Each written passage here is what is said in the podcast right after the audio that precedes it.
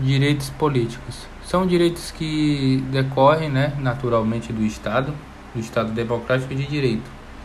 Estes direitos foram elencados pelo legislador constituinte nos artigos 14, 15 e 16, e também no que tange aos partidos políticos no artigo 17 do nosso texto constitucional.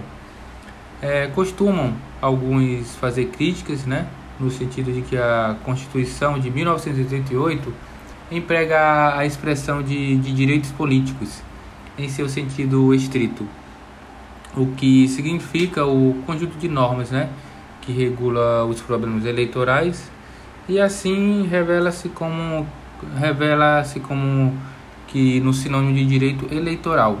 Assim são, são normas que asseguram a, participa a participação do cidadão no processo político, nos órgãos govern governantes e nas conduções dos rumos do Estado.